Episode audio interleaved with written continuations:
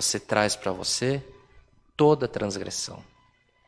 Mas está escrito, irmãos, na palavra do Senhor, que nós seremos julgados por Cristo Jesus no último dia, e Ele é um justo juiz e nos julgará com misericórdia, de acordo com as nossas obras e o nosso coração.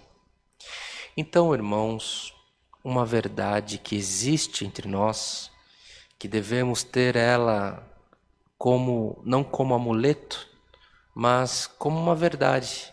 Assim como se você não respirar você morre, a verdade é que nós cometemos falhas, transgressões todos os dias.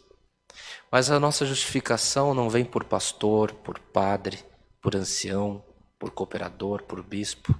A nossa justificação vem por Jesus, o nosso Senhor.